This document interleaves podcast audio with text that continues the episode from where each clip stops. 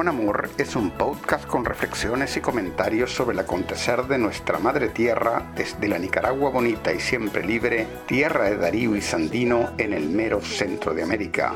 Yo soy Jorge Capelán. Hemos crecido juntos, trabajando. Estamos alojados en anchor.fm, la plataforma que democratiza la radio por Internet poniendo la producción de contenidos al alcance de todos y todas. Hemos logrado juntos las victorias con amor. Hemos gritado al mundo, viva la revolución. Adelante comandante, vamos a vencer, lo sabes. Adelante militante, vamos con Daniel, lo saben. Adelante comandante. Bueno, estimados escuchas, aquí estamos en eh, un episodio más de, de, Managua con Amor, el número 33, por cierto. Y vamos a hablar con Nan McCurdy, que es una compañera nica estadounidense, eh, editora del libro La Revolución Sandinista no se detendrá jamás, que fue lanzado el 19 de julio eh, recién pasado. Y además es editora, entre muchas otras cosas, de la página web Nika Notes, que eh, publica noticias eh, en inglés, verdaderas noticias, no eh, mentiras como muchos otros medios, sobre Nicaragua. Realmente, si tienen amigos que no hablen español y quieran saber sobre Nicaragua, les recomendamos que busquen en internet esta página web Nika Notes. en esta conversación con Nan, eh, hicimos, eh, ya está grabada, terminamos hace unos pocos eh, minutos de, grabar esta conversación con Nan. hicimos un análisis a fondo del último estudio de la encuestadora IMIR sobre las opiniones del pueblo nicaragüense sobre temas internacionales. Es, bueno, espero que sea una discusión del agrado de ustedes, creo que es de bastante utilidad eh, tanto para la gente que está aquí en Nicaragua como para la gente que nos escucha desde el, desde el exterior. Además de eso, este es un podcast bastante largo, como de dos horas, así que pueden hacerse una taza de café o de té eh, e incluso prepararse para escucharlo tal vez en, un par de tandas.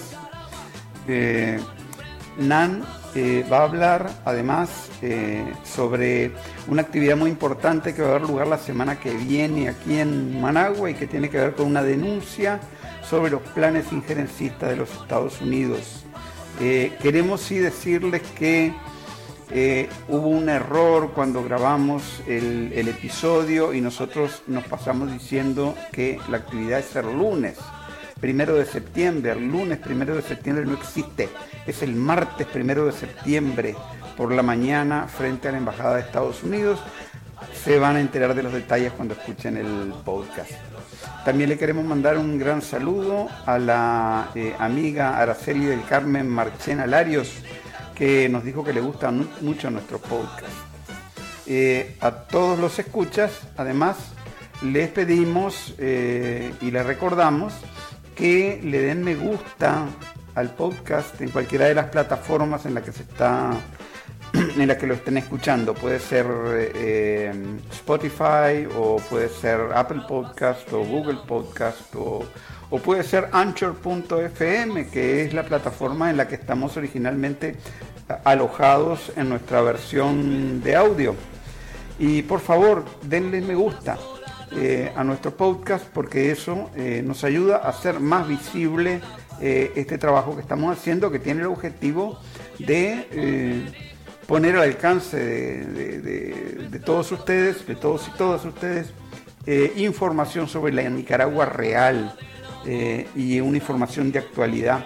Estamos tratando de invitar a compañeros y compañeras que realmente tienen un conocimiento profundo sobre diferentes eh, ámbitos.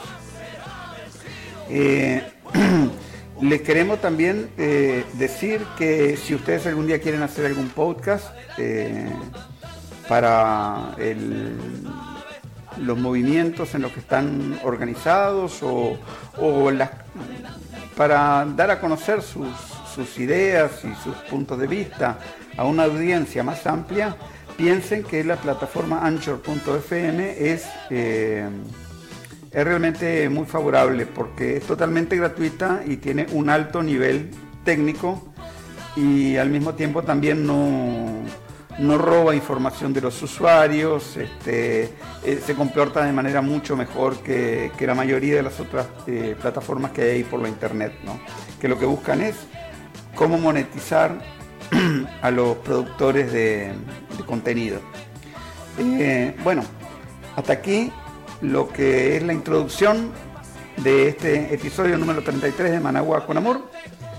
Sin más dilación, lo dejamos con Nan McCurdy.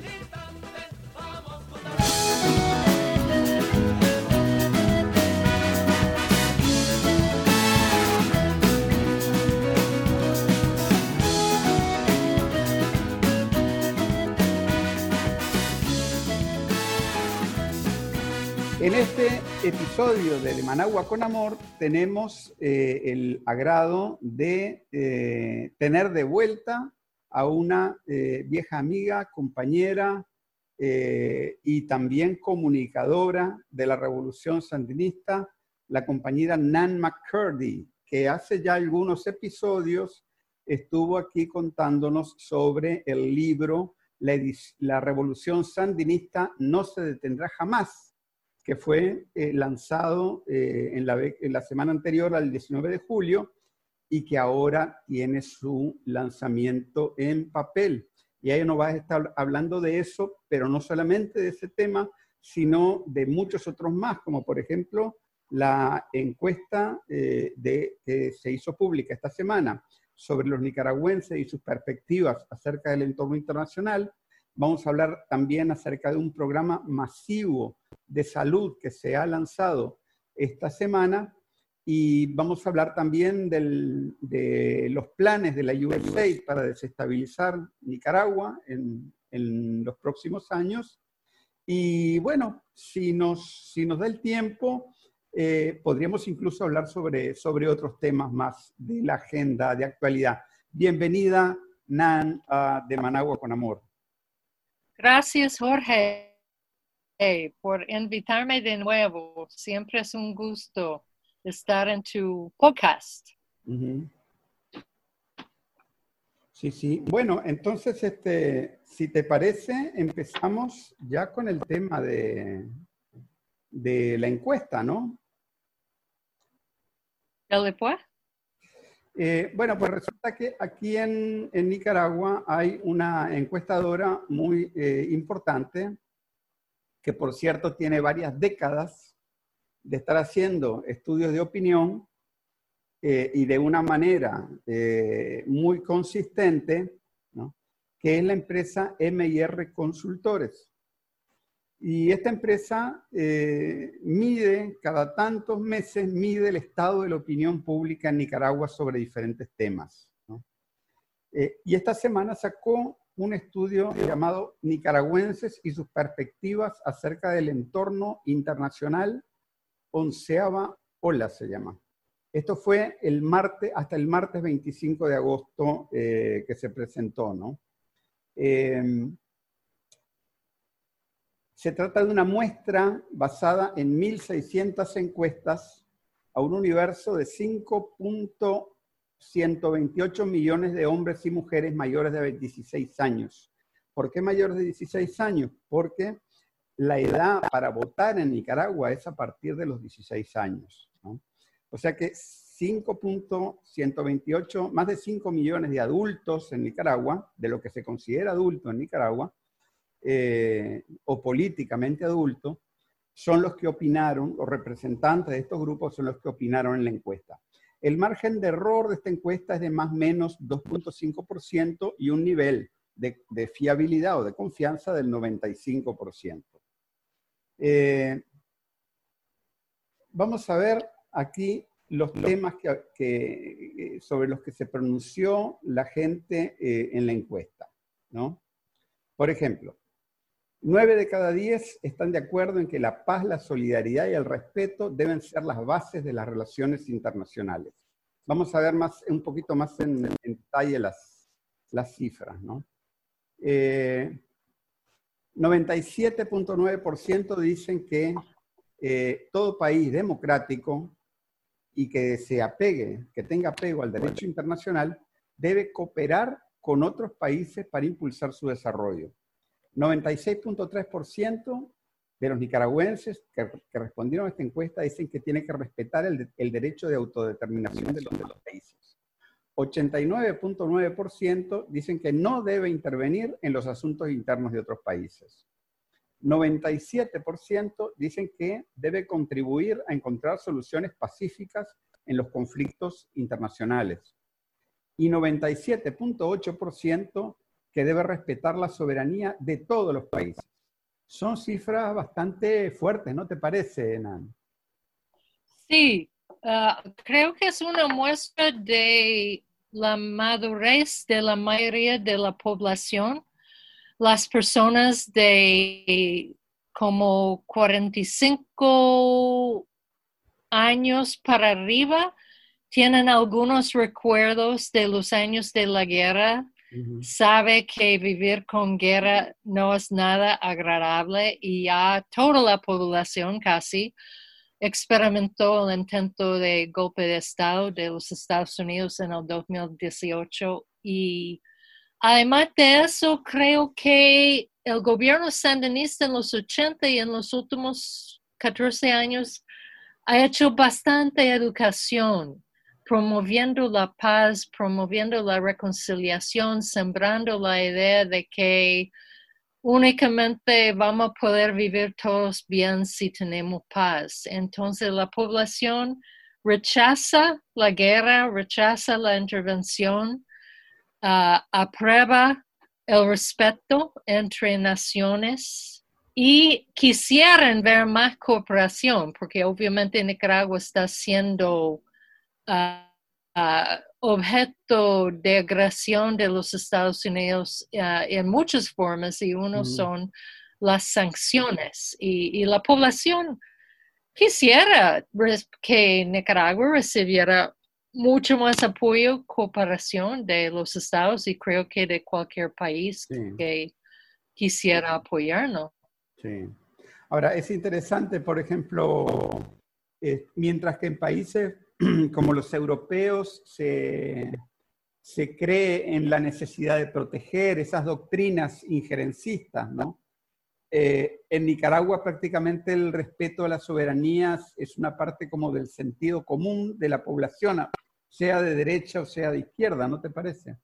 Sí, sí, por la experiencia y también por la educación. En países en los Estados Unidos, yo no recuerdo nunca en, en toda mi educación que incluía um, licenciatura, maestría, otra maestría, no recuerdo nunca haber recibido educación sobre la palabra, la idea, el concepto de soberanía.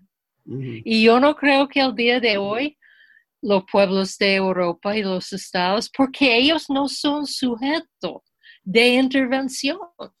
Claro. Entonces, no, simplemente no entienden. Está fuera de su realidad.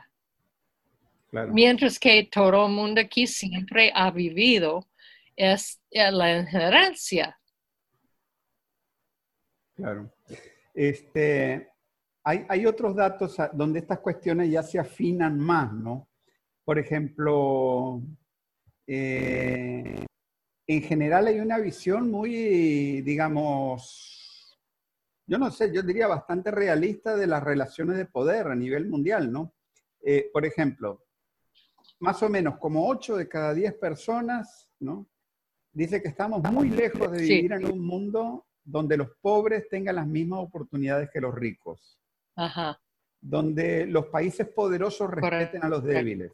Donde los países poderosos no intervengan en asuntos internos de otros países. Bueno, eso estaba en la pregunta anterior. estamos muy lejos, dice 81, 80% de la gente que de que se respete el derecho internacional.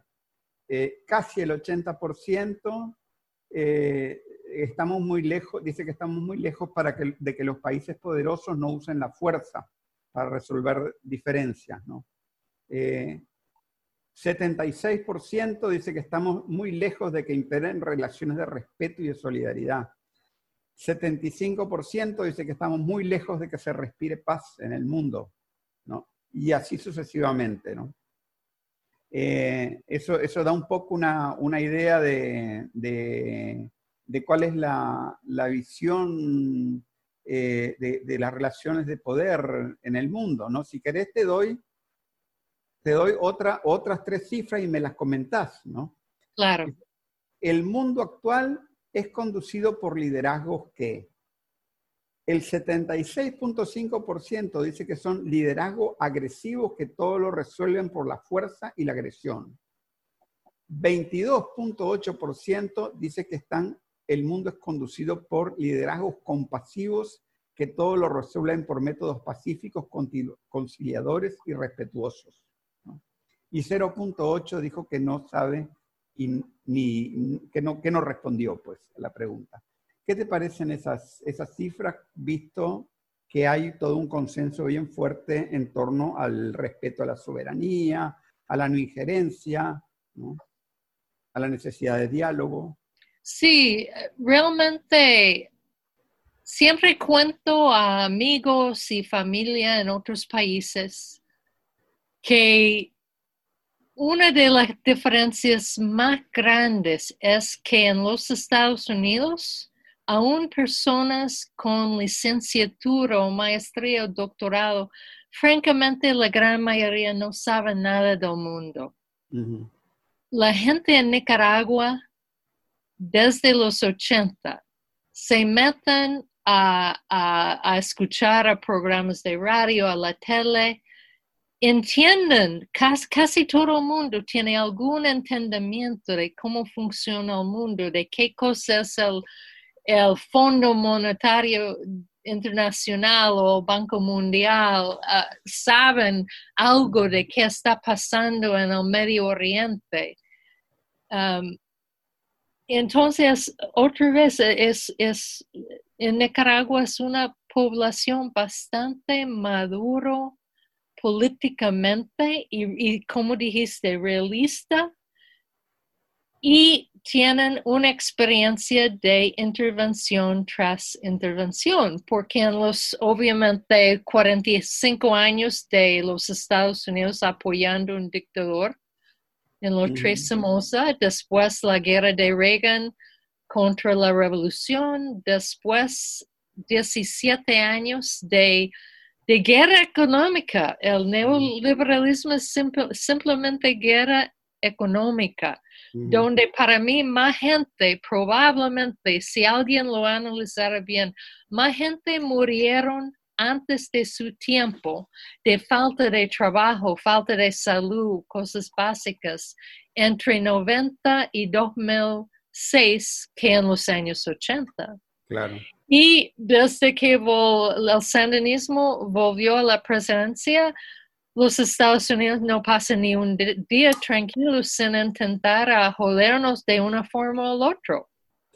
Eh, ahora vamos, lo, que hace esta encuesta, ¿no? La encuesta está basada en preguntas directas a la gente, o sea, no son llamadas por teléfono ni nada de eso, ¿verdad?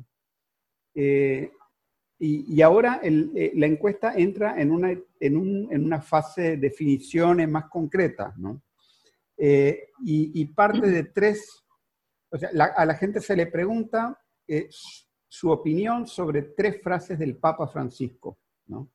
Entrando ya en el tema sobre del, del capitalismo, ¿no? Se le preguntó a la gente, ¿no? ¿Qué opina de la, de la siguiente frase? El capitalismo es el causante de la pobreza, el hambre y las guerras y la guerra en el mundo. Eso lo ha dicho el Papa Francisco en sus incontables eh, encíclicas y mensajes que ha mandado y todo eso. Siete de cada diez personas, o sea, 70.1% están de acuerdo con que el capitalismo es el causante de la pobreza y el hambre en el mundo. 7.2% no está ni de acuerdo ni en desacuerdo, mientras que 22.7% está en desacuerdo. Eso es la primera, ¿verdad? Capitalismo causante de pobreza y hambre. La segunda pregunta es, cada vez hay menos ricos y, mu- y cada vez hay menos ricos con mucho más dinero. Eso lo ha dicho también el Papa Francisco. Sí. 83.3%, o sea, más, más que en la pregunta anterior. 83.3% estuvieron de acuerdo. 4.3% 4.3% ni de acuerdo ni en desacuerdo. Mientras que 12.5% estuvieron en desacuerdo. Significa que sí, que bastante gente entiende lo que ha pasado en los últimos 30 años. ¿Verdad? Una concentración de poder y plata y recursos y capital en muy pocas manos. Pensemos, eh, bueno, después, después te, lo- te- te voy a leer la siguiente respuesta. Ah, disculpe, sí. Eh, te voy a leer la siguiente respuesta. Cada vez hay más pobres con muy poco dinero. Eso también lo ha dicho el, padre, el Papa Francisco, ¿verdad? ¿No? Bueno, en eso está 94.1% está de acuerdo en eso. ¿no? Wow, ¿Verdad? wow. 3.1% ni de acuerdo ni en desacuerdo y solo 2.8% están en desacuerdo. Sí. Que en las últimas dos preguntas realmente la gran, gran mayoría de la población están de acuerdo.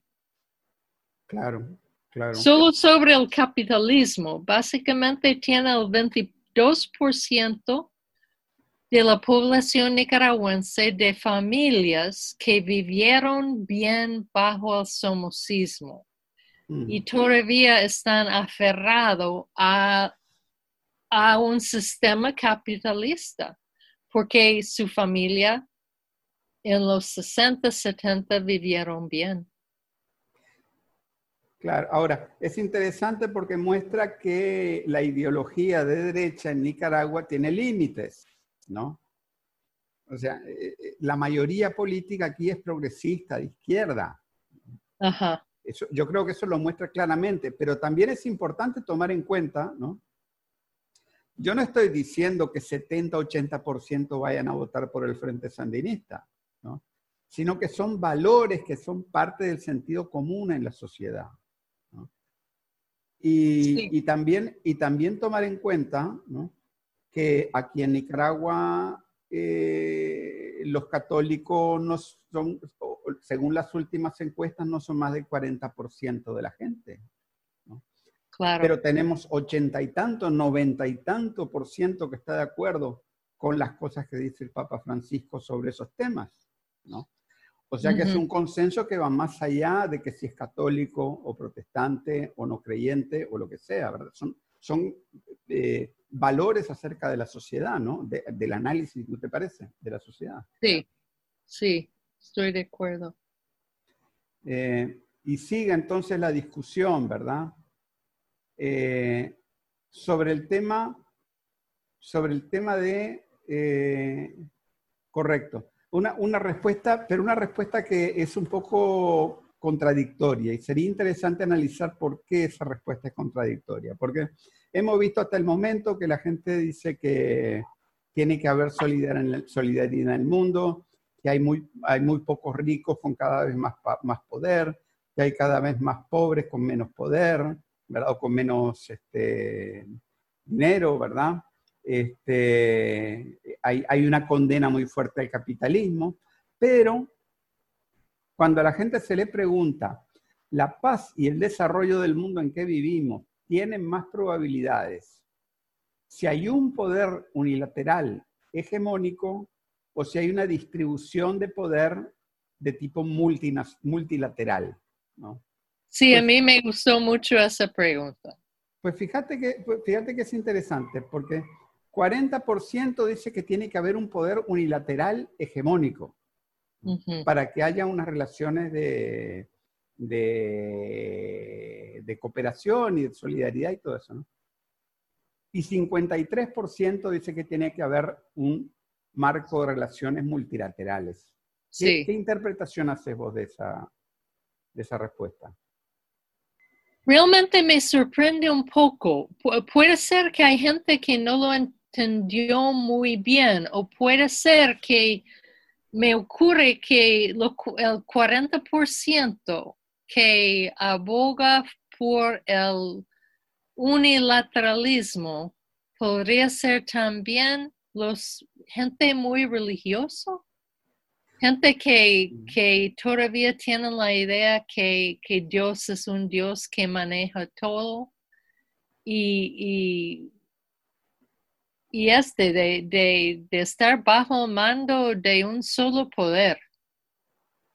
Pero la- lo que da alegría es que más del 50% quisiera ver un mundo multipolar, un mundo donde el poder está más distribuida en una forma un poco más egalitaria.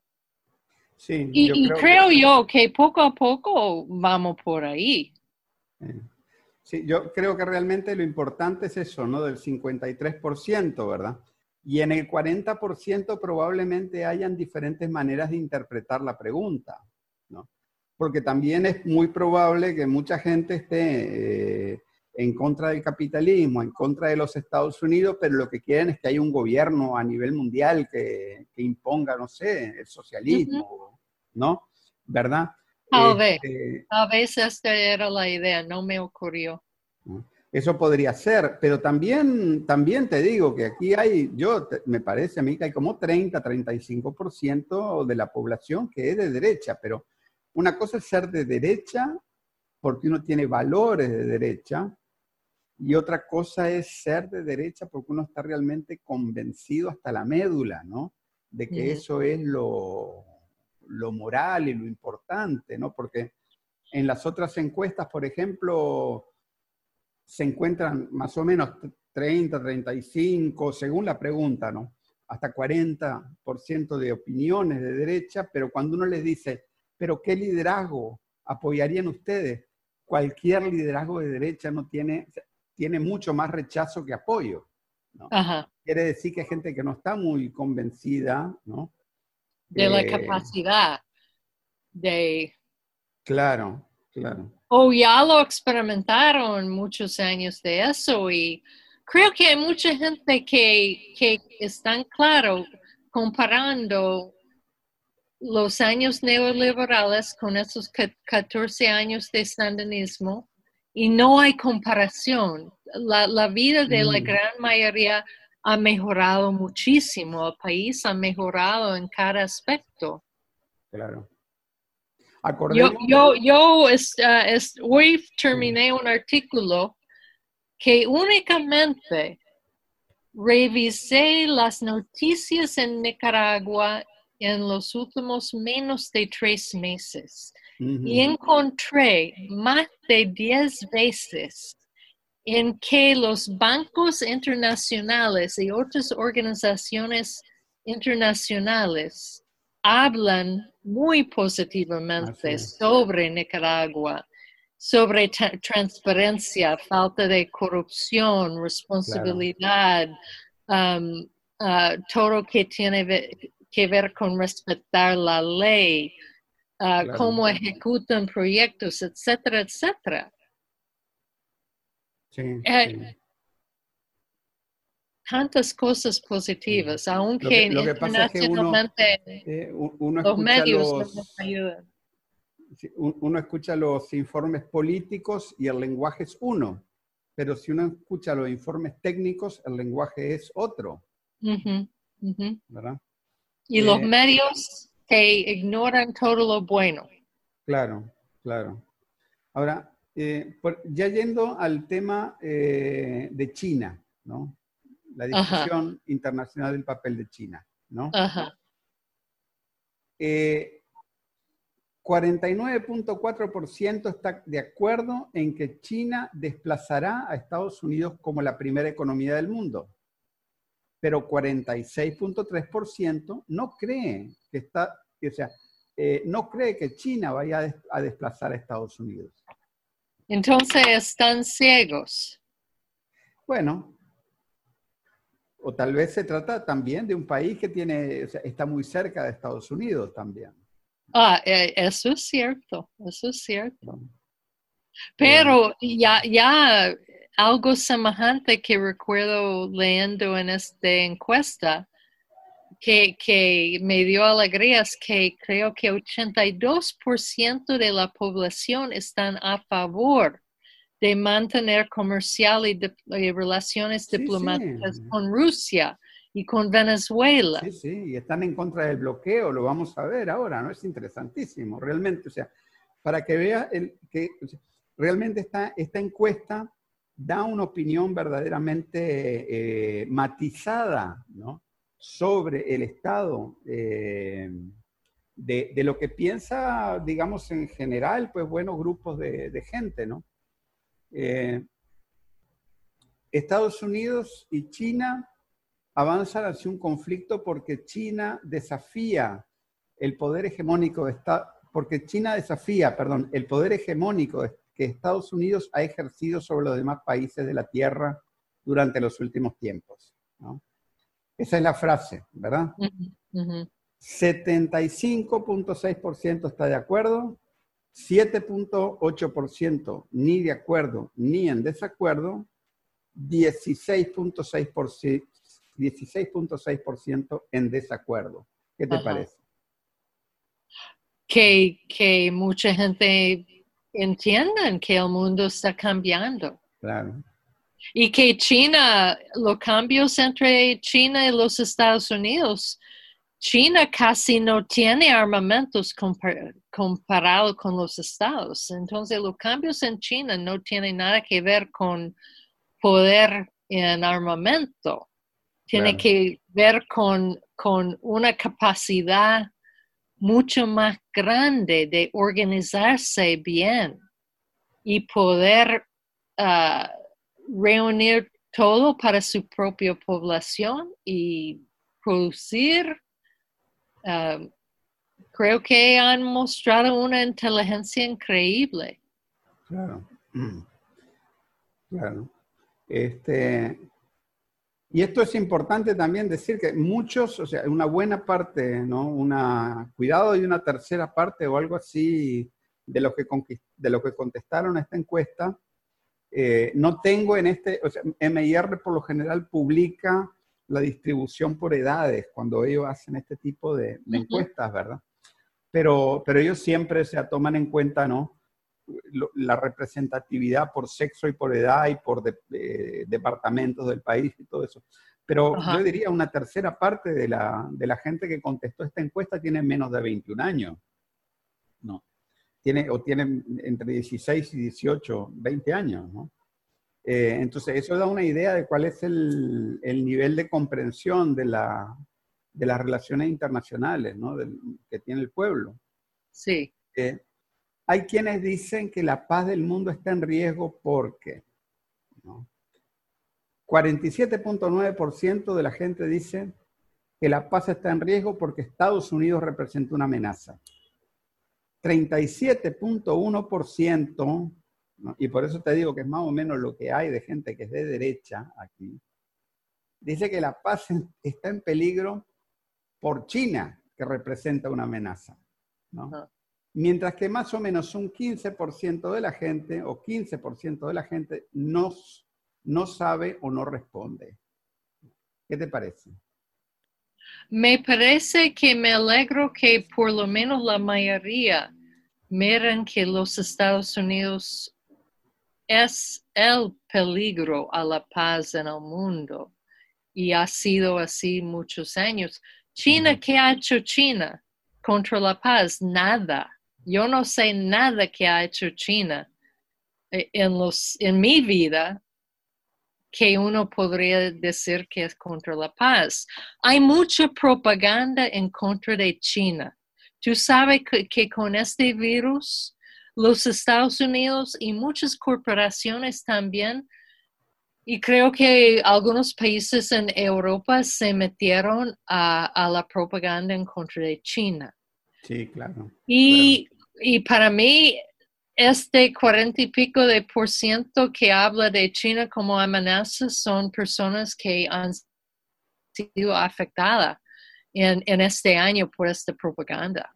No, y acordate que uno de los ejes de la derecha aquí con, lo- de la derecha golpista y de la derecha en general ha sido el tema del canal, ¿no? Y que iban a venir aquí los chinos y se iban a tomar Nicaragua. Ajá. Eh, aunque la, la, idea era por lo menos con una corporación, no con el país. Claro, claro. Bueno, este. Y, y sí. Ya, yo sí creo que algún día vamos a tener el canal. ¿Cómo? Creo que es otra, otra pregunta. Ah, no, no, ese es otro tema, por supuesto, que estamos, de eso está, en eso estamos totalmente de acuerdo, ¿verdad? Pero tienes razón, la, la derecha ha empujado mucho que China es el, se dice villano. El villano, sí, sí, sí, sí, sí, sí. Ahora, fíjate vos esto, ¿no? O sea, en la cuestión internacional, 47.9%, o sea, casi la mitad, casi la mitad podríamos decir dice que la paz está en peligro porque Estados Unidos es la amenaza. Ahora, ahora. En la siguiente pregunta dice, ¿qué es lo que representa Estados Unidos, no? Para Latinoamérica y el Caribe, ¿no? Mira, una seria amenaza para la paz, la democracia y el bienestar de la gente, 66%. O sea, de ese 15% que no sabía quién era el que causaba el problema en el mundo, si Estados Unidos o China, hay una buena parte que dice, no, no, un momento, los Estados Unidos son una seria amenaza para nosotros. Interesante. Después dice que los Estados Unidos representan una garantía para la paz, la democracia y el bienestar de Latinoamérica, 26.5%. Y después no sabe, no responde 7.5%. O sea, la mitad de los que dijo que no sabía o no quería responder en el caso de, eh, en el caso de, de si era Estados Unidos o China, la amenaza. ¿no? A lo que voy es que eh, ahí se va viendo cuáles son las limitaciones que tiene la ideología de derecha en el plano internacional. Así es, así es. Y creo que vi que 89% creen que Nicaragua sí debe ejercer su derecho soberano a mantener relaciones con, cara, eh, con cualquier país, independiente de presión o, lo que, sea. eso es parte del sentido común aquí en Nicaragua. aunque aunque la gente sea de derecha, nadie va a decir, nadie de derecha, hace, hace 50 años sí, pero hoy en día no. Nadie de derecha puede salir y decir, este país tiene que ser gobernado por extranjeros. Eso lo decían los neoliberales aquí antes del 2007. Así es, así es. Y los que, que el, el grupito de gente que han pedido sanciones y agresiones son personas que están siendo pagados y bien pagados por los Estados Unidos. y, espero que ellos miren el resultado de esta encuesta, que, que para ver que ni 20% menos de 20% están de acuerdo con lo que ellos han hecho. Claro. Menos de 15%.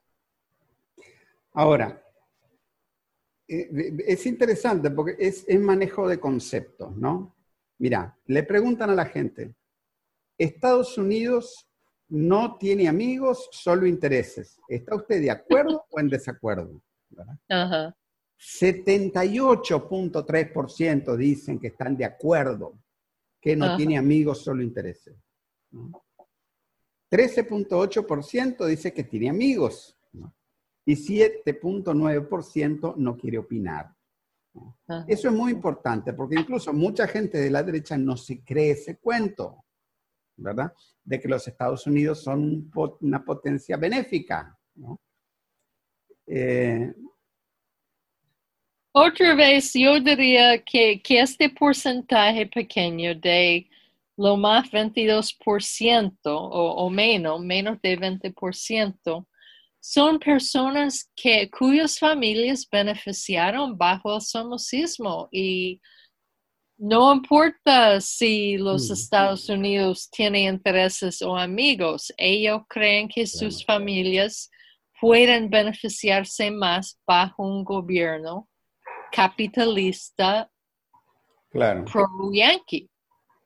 Claro, hay una, hay un, hay un, hay un núcleo ahí, ¿no? Hay un núcleo que es este, eh, que está en contra del país, que no quiere vivir en este país, que quiere vivir en el extranjero y para el extranjero, para defender supuestos privilegios, ¿no? O reales privilegios, ¿verdad? Eh, eso, hay, eso hay que entenderlo, pues que es así.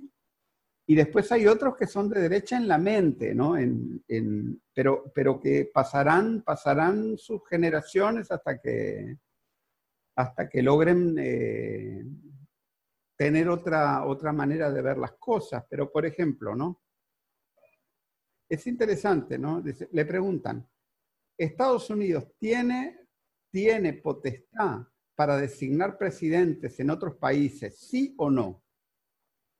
92.1% está en desacuerdo, 7.9% está de acuerdo. Ajá, Y nadie dijo que no podía responder, ¿verdad? Eso es una, eso es una cosa fuertísima. Sí, Eso es una cosa fuertísima, ¿verdad? Este, y por lo menos este porcentaje de la población saben que es incorrecto que hay un país que intenta por decidir quién va a ser el presidente en otro país. ¿Y quién aquí realmente no sabe la gran intervención de los Estados Unidos en cada una de las elecciones que hemos tenido? Claro. Claro. Eh, entonces, ahora ya entra en, una, en, un, en, un, este, en un momento todavía más ideológico, ¿no? Y se mete con la doctrina Monroe.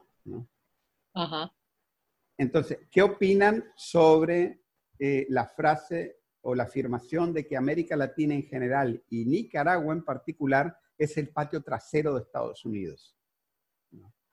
85.9% está en desacuerdo, 14.1% está de acuerdo. Y te, digo que es, eso es, eh, ha sido más o menos la tendencia en el último año. Desde mayo del año pasado hasta hoy en día ha sido pues entre 88 y 84.7% los que han respondido eh, eh, en desacuerdo con esa respuesta. Y es más o menos, uh, es semejante a, a, todas las diferentes preguntas relacionadas con sanciones, Uh -huh. ¿verdad? Que 77% desaprueban que hay nicaragüenses que piden sanciones y agresión, ¿verdad? Y que 85.4 dicen que las sanciones da, hacen daño a todos los nicaragüenses. Claro. Y que 78% que es una sanciones son una manifestación intervencionista en Claro. los asuntos internos. Claro. Entonces, la, la, gran mayoría de la población eh, entiende muy bien que sanciones son agresiones y que no son nada bueno ni nada correcto, ni Mm. nada legal a nivel internacional. Mm. Después dicen, por ejemplo, refiriéndose a la doctrina Monroe y a Donald Trump, eh, dice eh, que Estados Unidos aplica la doctrina Monroe, América para los americanos, como política formal para rechazar la interferencia de naciones extranjeras en el hemisferio y en nuestros asuntos. ¿no? Eso lo dijo Donald Trump, pues, que, lo, o sea, lo que dicen, pues, la doctrina Monroe era para defenderlo a ustedes. ¿Están de acuerdo o en desacuerdo? De acuerdo, 22.8%. En desacuerdo, 77.2%. ¿no? Eso es, este, es más o menos la misma, la misma, eh, la misma cifra se han mantenido los últimos, el último año, solo que tal vez en mayo del año pasado solo eran 15.2% los que estaban de acuerdo. Hoy en día son 22, pero es que ha habido una, eh, una lenta eh, articulación del discurso derechista, pero vemos que no está muy lejos de ser mayoritario. O sea, Aquí nadie, ningún político de derecha que se ponga, se pare con la bandera yanqui ahí, decir vengan aquí, intervéngannos, eh, va a ganar apoyo popular. Así es. Y, y, el igual porcentaje, 77% de los nicaragüenses creen que los problemas deben ser resueltos por nicaragüenses. Claro, claro. Eso ya te da una idea, 77%, ¿no? ya te pone, ya te empieza a marcar, ¿no? ¿Cuál es el límite de acumulación de fuerzas que puede llegar a tener la derecha aquí en Nicaragua? Así es. Así es. Eh, después, ahora interesante porque vamos con eh, nuestros hermanos de Cuba y Venezuela, ¿no? Hablando sobre el bloqueo de Estados Unidos a Cuba, ¿no? debe ser levantado 80.6%. 8 de cada 6 personas en este país piensa que el bloqueo a Cuba debe ser levantado. Sí. 12%, 12.8% piensa que debe continuar. Y 6.6% no sabe o no responde. No sé si tenés algún comentario sobre ese sobre esa cifra. Creo que es, es la misma cosa, es, es, más o menos este 80% de la población que están muy claro sobre temas de intervención y soberanía.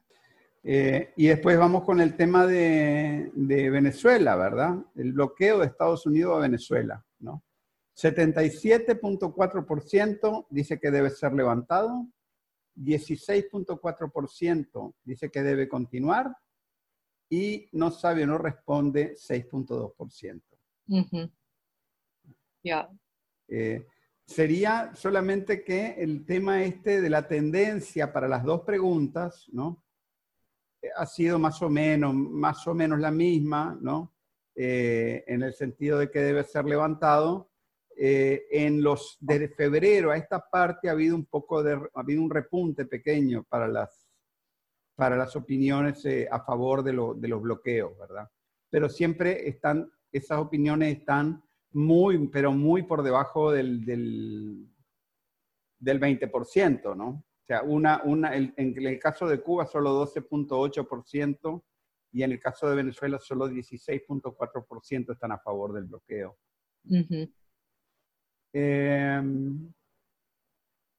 Después se habla, eh, la, siguiente pregunta es sobre que diversos países con apoyo de las Naciones Unidas han solicitado que se levanten las sanciones que le fueron impuestas por los Estados Unidos y la Unión Europea eh, que limitan los derechos económicos, comerciales y financieros para enfrentar de forma efectiva la pandemia de la COVID-19 está de acuerdo con levantar el bloqueo por, el tema de la COVID o está en desacuerdo.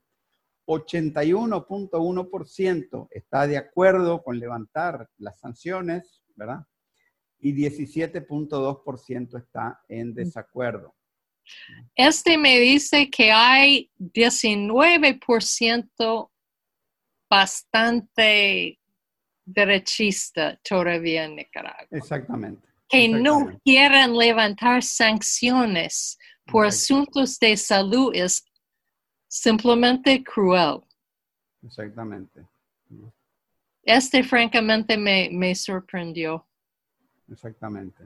Sí, es que eso es una realidad. Aquí hay, que, hay que entender que hay una, hay una, una parte de la población que es rabiosamente antisandinista, pero no puede, ellos, ellos no pueden obligar al resto de la sociedad aceptar sus ideas por la fuerza, mucho menos con tranques y con plata del exterior, obviamente. Ya. Eh, ahora, hablando acerca de la situación en los Estados Unidos, ¿no? Eh, y, el, y el caso del, del asesinato de George Floyd, ¿verdad? Ajá. Eh, que, o sea, la muerte por asfixia del señor George Floyd, afrodescendiente norteamericano, es, bueno, para el 70.9% una clara expresión de la discriminación racial, racial que impera en Estados Unidos. Para 12.1% es resultado de un acto delincuencial. Y ¿Un acto cómo? Delincuencial, o sea, Ajá. delictivo, ¿no? 16.9% no sabe. Ajá. ¿Qué te parece esa cifra? Vos que conoces además muy bien la situación de Estados Unidos. Sí. Sí, no, pero enfocado en, en la población nicaragüense, el asunto es que hemos estado bajo el mando de los gringos o, los españoles durante muchos años. Y aquí también hay bastante racismo. Porque como realmente no, no puedo imaginar cómo alguien no mira que, que el trato de la policía hacia las personas afroamericanas en los Estados Unidos es un asunto este de estar con más, casi con nada matándolos es, es ha sido muy común siempre. Y que hay gente aquí que piensa que, es- no sé, está bien porque es un delincuente. Este me sorprende. Claro. Sí, era de esperar que aquí el 90% de la gente o más dijeran que es un acto de racismo, ¿verdad? Este, pero, pero ciertamente que eh, hay estructuras mentales, ¿no? Y un poco contradictorias, porque tal vez en otros temas eh, no, no, no lo sean, pero, pero sí, ¿no? Ahora, vamos a ver otro, vamos a ver ahora sobre Trump, Donald Trump, ¿no?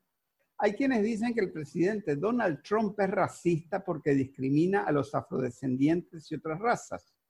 Otros, por el contrario, dicen que no es racista porque es respetuoso de las demás personas sin importar su raza. Ahora, 83.4% dicen que sí, que discrimina y es racista. 8.8% dicen que es respetuoso, que no es racista. Y 7.8% no sabe o no responde. Creo que con, con todos los años que, que aquí en Nicaragua, en muchas partes, vivieron el colonialismo, la mayoría de la población pasaron aquí más de 300 años como esclavos.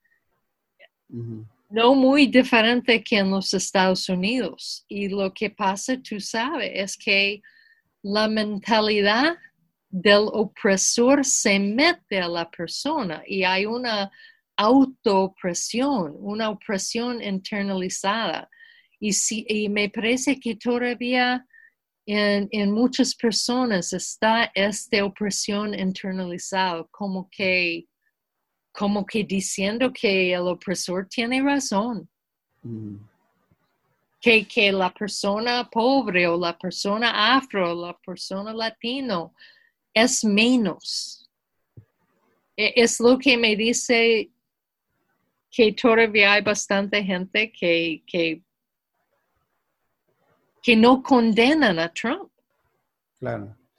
Este, sí, sí. Hay una, hay una influencia del trumpismo, ¿no? Obviamente, ¿verdad? Eh, aquí entre esta derecha, ¿verdad? Eh, vamos a ver el caso de Bolivia, ¿no? Vamos a ver el caso de Bolivia. 47.9% dice que la OEA fue parcial y promovió el golpe de Estado contra Evo Morales. 29.1% dice que fue imparcial y veló por la democracia en el país. ¿Qué te parece sobre la situación, en, eh, eh, esta visión sobre la situación en Bolivia? Me parece que dado que, que la visión derechista subió más de 10 puntos en, en las, la respuesta a esa pregunta, me dice que todavía en la población hay personas que creen que porque es una organización oficial, internacional, que simplemente por este hecho hacen las cosas bien. Mm. Que, que no, no, no se han, metido a, leer o escuchar sobre el comportamiento de la OEA. Porque para mí la OEA casi siempre apoya lo que quiere los Estados Unidos, es un herramienta de los Estados Unidos. Y en Bolivia fue muy claro, porque para mí, Evo, para realmente todo el análisis es que Evo ganó con el porcentaje que él debe ser presidente. Y los Estados Unidos metió la OEA para joder eso. Y mira cuántas personas indígenas han muerto, han sufrido, y que todo lo que habían construido en, una democracia que apoya a toda la población y no solo la gente más español en Bolivia, mm. que todo está... Claro. Ahora también yo diría que si uno, hace esa pregunta en Estados Unidos o en Europa, bueno, primero lo más probable es que ni siquiera sepan qué es la OEA, ¿no? Eh, pero si uno le pregunta por qué eh, cayó Evo Morales, por ejemplo, lo que van a decir es que Evo Morales este, tenía muchas mujeres y era muy corrupto y, se robó las elecciones, seguramente, ¿verdad? En Estados Unidos y en Europa. O sea, estas cifras son son muy, muy eh, a la izquierda para ser eh, comparadas a nivel internacional, me parece, ¿no? Pero es cierto, y creo que también el tema de Bolivia tal vez se ha tocado menos aquí en Nicaragua que otros temas, ¿no? En la agenda mediática. Ajá. Eh, o recientemente se tocó bastante hace casi un año. Claro, exactamente. Pero ya desde diciembre no se ha hablado mucho de Bolivia. Sí, sí. Ahora, este, hablando sobre la OEA, ¿no? Eh, la actual OEA es un organismo que, bueno, 51.1% dice que responde a los intereses de Estados Unidos, ¿no? Mientras que 34.9% dice que promueve la democracia y el Estado de Derecho. Eso te indica también, ¿no? Que hay, eh, hay una opinión, hay una minoría fuerte que cree en la OEA, pero hay también eh, una eh, mayoría que está ahí, que es grande, ¿verdad? Que que califica a la OEA pues como un instrumento de Estados Unidos, ¿no? Pero creo que es un poco eh, consecuente con las respuestas anteriores, no sé qué te parece. Creo que lo que dijiste antes, um, todavía hay un porcentaje de la población que si solamente están leyendo um, la prensa o mirando confidencial, mm. lo que escuchan de la OEA es positiva. Claro. Eh, ahora, vamos a ver esto que esta pregunta, la respuesta a esta pregunta sobre Luis Almagro, ¿no? El secretario general de la OEA, ¿verdad? Más o, bueno, consecuente con lo anterior, ¿no? 50% de la gente dice que Almagro representa los intereses de Estados Unidos. 34.4% dice que Almagro representa la promoción de la democracia en América Latina y 15.6% no sabe o no responde. Eso es más o menos consecuente con lo, con lo anterior, ¿verdad? Sí. Ahora, hablando del... Sí, y, Almagro es, es un tema interesante porque en, como el primer cinco semanas del intento de golpe, él se portó más o menos no tan Claro. mal. Y después, con presión de los gringos, cambió por completo. Claro, claro. Y ahora que, que ya ah, parece que se está despidiendo uno de los peores derechistas ah, brasileros, este Pablo Abrao, Sí, sí. que, que fue un elemento tan negativo para Nicaragua que vino Claro que sí. con, con el, ¿cómo se llamaba el grupo con el cual vino? Con el, este, la, comis- la- la Comisión Interamericana de Derechos Humanos. Se- sí, pero, ajá, ok. El experto, y- grupo de expertos independientes. Eh, Sí, y yo recuerdo que una noche él estaba animando a los a, a- a- a la gente de la derecha, jóvenes de la derecha, a hacer más violencia ahí frente Así de la. UNA y otras cosas así. Y, y ya, pues, para mí no estoy sorprendida que, que hay más de 60 denuncias hacia él por corrupción, por acoso sexual y otras cosas. Y lo bueno para Nicaragua es para mí, si, si, si todo eso sale y, y lo despiden, ahí nos ayuda a, a- aún con, con gente que no entienden lo que pasó, ayuda a, a cuestionar esos informes. Um, de la OEA. Así es. Ahora, vamos a ver en cuanto a la visión que, que tiene la gente sobre eh, los personajes internacionales. ¿no? En el caso de Putin, 75% de la gente lo conoce, 24% no lo conoce. Comparado con Trump, que 92% de la gente lo conoce, 8% no lo conoce. Ajá, Sí. interesante. Es interesante, ¿verdad? Eh, ahora, en cuanto a Putin, 41% de la gente dice que les agrada, ¿no? mientras que 16.6% le desagrada Putin, ¿verdad? Ujú. En el caso de Trump es al revés.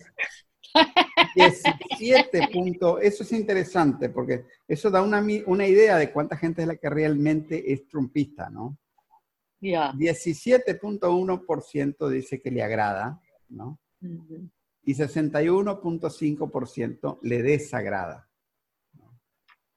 El, el balance, el balance es 25% a favor de Putin, 44% en contra de Trump. Ya. en cuanto a la, a la visión de la gente, ¿verdad? Eh, y hay que ver, yo creo que aquí no se ha preguntado sobre, o sea, hay otros problemas que la gente tiene con Trump aquí en Nicaragua, como es el tema de las deportaciones, ¿no? Eh, las cosas que ha dicho sobre los latinos, ¿verdad? Este, esos son, son otros elementos que hacen que, que Trump sea más desagradable todavía. Ahora, vamos a ver, vamos, aquí pusieron, ¿no? A Xi Jinping, el presidente de China, con, contra eh, Luis Almagro, secretario general de la OEA. Ajá. 66.4% conoce a Xi Jinping, 33.6% no lo conoce. Ajá. 73.6 por su punto 9%, 73.9% conoce a Almagro, 26.2% no lo conoce. Ajá. Ahora, a 31.7% de la gente le agrada Xi Jinping, mientras que 20% le desagrada. ¿no? Ujú. Y una buena parte, 14%, no sabe, pues no toma partido. ¿no? Ahora, en el caso de Almagro, ¿no? 23.2% les agrada, 29.8% les desagrada, mientras que 20% es indiferente. Eso le da a Xi Jinping un 11% de opinión positiva y al Magro un 6.6% de opinión negativa. Ajá, ajá. No sé qué te parece con respecto a lo que hablábamos de Almagro en las preguntas anteriores. Bueno, de que de los que, que, que han seguido un poco el comportamiento de Almagro, están claro. Claro. Y, y realmente me sorprende que 74% de la población saben quién es Almagro. Mm, Ahora vamos Pero a qué bien, como te dije, siempre me sorprende cuánto sabe del mundo la población nica, porque en los Estados Unidos es Sí, sí, triste, sí. la gente son ignorante. Sí, desgraciadamente. y Saben mucho sobre los entretenedores, sobre los deportistas y sobre, tal vez sobre Trump ahorita, porque los medios están enfocando en la elección, pero no saben nada del mundo. Y, y- sí, y el hecho de que los nicas saben algo del mundo, están siguiendo ah, en el largo plazo creo que nos ayuda en términos del tipo de decisión que, que la gente van a hacer al momento Claro. de votar. Eh, en cuanto, bueno, siguiendo con el tema de los personajes internacionales, falta otro personaje que es importante aquí en Nicaragua, que es el Papa Francisco, ¿no? Y el Papa, o sea, eh, esto es importante explicar esto a la gente que no, que no vive en Nicaragua o que no ha vivido en Nicaragua por mucho tiempo. Eh, o sea, aquí la Iglesia Católica es mayoritaria, pero no es la mayoría de la población, los que se definen como católicos.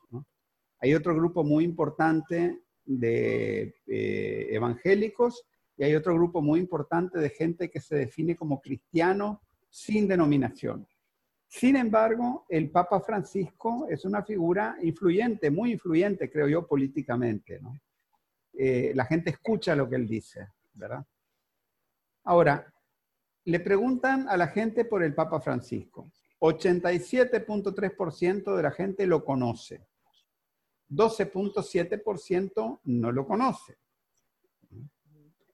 Agrado recibe 59.7% de la, de la población. Ujú, Desagrado, 12.3%. Y ujú. gente que ni, ni uno ni lo otro, o sea que es indiferente, 15.3%. Ya. Eso le da un balance. Realmente, ajá, Jorge, yo hubiera pensado que el agrado hubiera sido más alto por el simple hecho de que es un papa que viene de América Latina y su forma cuando habla en general es una forma muy pastoral. Y jugó un pa- papel muy importante, tú sabes, en el 2018, cuando ah, 600 mil católicos firmaron con cédula una carta pidiendo que el Papa removiera a- al obispo Baez. Y muy recién, hace un mes, se murió mi gran amigo Rafael Valdés, Así es. que es uno de los fundadores de las comunidades de base. Él realmente movió, creo que no durmió para un mes promoviendo esa carta. Sí. Y el Papa escuchó, el Papa escuchó y también yo diría que, que el Papa Nuncio Waldemar que, que también ayudó a asegurar que el Papa entendiera que 600 mil es más de la cuarta parte de los católicos en Nicaragua con 10, más de 16 años. Entonces, es increíble el número de católicos que firmaron para que saliera el, el- el obispo Baez, Sí. que dicen que ya los de la Alianza Cívica dicen que eh, era como la organizadora de la alianza. sí. Entonces, pa- mucha gente en Nicaragua sabe que el Papa nos escuchó.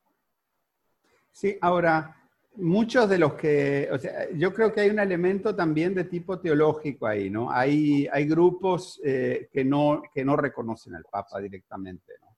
Este, no, hay, hay, evangélicos que nunca van a decir ni una palabra buena simplemente porque es el jefe de los católicos. Exactamente, ¿no? Porque en este, Nicaragua históricamente los católicos trataron muy mal a la gente evangélica. Claro, claro, claro. No, o sea, hay toda una historia larga, ¿no? Este, pero yo creo que dentro de ese grupo que expresa desagrado, ¿no? También es un poco difícil decir que no se sabe quién es el Papa Francisco, porque aquí en Nicaragua está en todos lados, ¿verdad? Eh, es un poco difícil en un país como Nicaragua, tan cristiano, aunque, aunque ya no sea tan católico como antes, ¿verdad? Pero es un poco difícil que no se conozca al Papa, pero es interesante que 12.7 dicen que no lo conocen y 12.3 sienten desagrado, o sea, probablemente una buena parte de esos que dicen que no lo conocen también dijeron que sentían desagrado, ¿no? Pero, pero eh, no sé, es, es, interesante. Mira, veamos por ejemplo el tema de las tendencias. Ellos han estado haciendo estas preguntas cada seis meses, ¿no? O cada cinco meses. Por ejemplo, en octubre del año pasado 57%, casi 58% decía que sentía agrado. En febrero fue 59% y ahora en julio es casi 60%. Hay una tendencia positiva, parece haberla. Cuidado, porque este estudio tiene 2.5% de margen de error, o sea que estamos moviéndonos en, en este, dentro del margen de error, ¿verdad? Eh, ahora vienen ya preguntas sobre la situación internacional, pero reflejada en la política de Nicaragua. La pregunta es, ¿el conflicto que ha estado viviendo Nicaragua desde el año 2018 ha sido un intento apoyado desde el exterior para desestabilizar el país e impedir que viva en paz? 70% de la gente dice que sí. Ha sido impulsado desde el exterior con el fin de llevar la libertad y la democracia a los nicaragüenses. 29.8% dice que sí. Sí. ¿Qué te parece? ¿Cómo compara con hace un año? Fíjate que no está esa tendencia, ¿no? Esa es una buena porque realmente estoy sorprendida que no fuera por lo menos 80% que, que dicen que fue un intento apoyado por... No, si lo no, no, es que, tenés que escuchar las preguntas. Mira, dice, una pregunta es, ¿ha sido un intento apoyado del exterior para desestabilizar el país? Y la otra pregunta es, ¿ha sido un intento impulsado desde el exterior para llevar la libertad y la democracia? Los dos grupos, en los dos grupos se parte de que fue impulsado del exterior y los dos lo aceptan. Huh, ok. Aquí ya, hoy en día ya todo el mundo sabe que hubo una, esto, fue con mano este, e, e, e, extranjera. ¿Me entiendes? Pero tenés 29.8% que lo apoyan. Es alto. Para mí es muy alto. Claro, claro. que, realmente creen que los Estados Unidos tienen intenciones buenas. Sí, bueno, pero entonces eso es el nivel de conciencia que tiene una parte de la población. Ya. O, de conciencia, de yo te digo en lo personal, ¿verdad? Yo creo que esa gente tiene un problema existencial, ¿no? Su conciencia es profundamente contradictoria. Y que pasará tiempo antes de que lleguen a reconciliarse con la historia de este país. Eh, en fin, hacen otra pregunta sobre, sobre el golpe suave, ¿verdad? El conflicto que ha estado viviendo Nicaragua desde el año 2018. Debe ser resuelto por los propios nicaragüenses, 76.8% dice que sí. 23.3% dice que es necesaria la intervención de otros países, en especial de los Estados Unidos, para que se resuelva. ¿Qué te parece? Me parece que es semejante a, cosas que ya hemos platicado. Um, y, y me da mucha tristeza que todavía hay más de 20% que no desaprueban de, la agresión de los Estados Unidos. Bueno, vamos a ver ahora la tendencia histórica sobre el tema de la injerencia extranjera, ¿no? Si están de acuerdo o en desacuerdo, ¿no? Y fíjate que esto es bien interesante, ¿no? En, en octubre del 2018, fue el momento más bajo, ¿verdad? ya antes, eh, más antes, justo antes, justo antes del golpe, en marzo de 2018, 83.1% de la gente eh, estaba en desacuerdo con la injerencia extranjera para en los asuntos internos del país. y, y, solo 14% estaba de acuerdo, ¿no? En octubre, ya cuando se habían levantado los tranques, cuando los golpistas habían perdido la calle, ¿verdad? Cuando ya estaba claro, pues que para gran parte de la población ya estaba claro que era lo que había pasado.